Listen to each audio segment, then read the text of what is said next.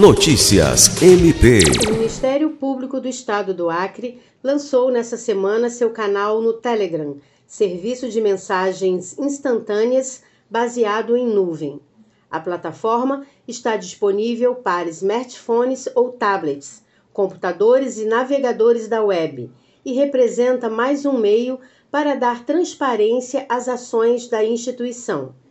A novidade permite o contato direto entre o MPAC e o cidadão na divulgação instantânea de notícias, que estreou na plataforma recebendo de pronto o selo de autenticidade no Telegram, o que garante ainda mais confiabilidade e segurança. Para receber as notícias, basta se inscrever no canal do MPAC baixando gratuitamente o Telegram e acessando a loja de aplicativos no dispositivo móvel ou computador e seguir as orientações fornecidas pelo aplicativo. Lucimar Gomes, para a Agência de Notícias do Ministério Público do Estado do Acre.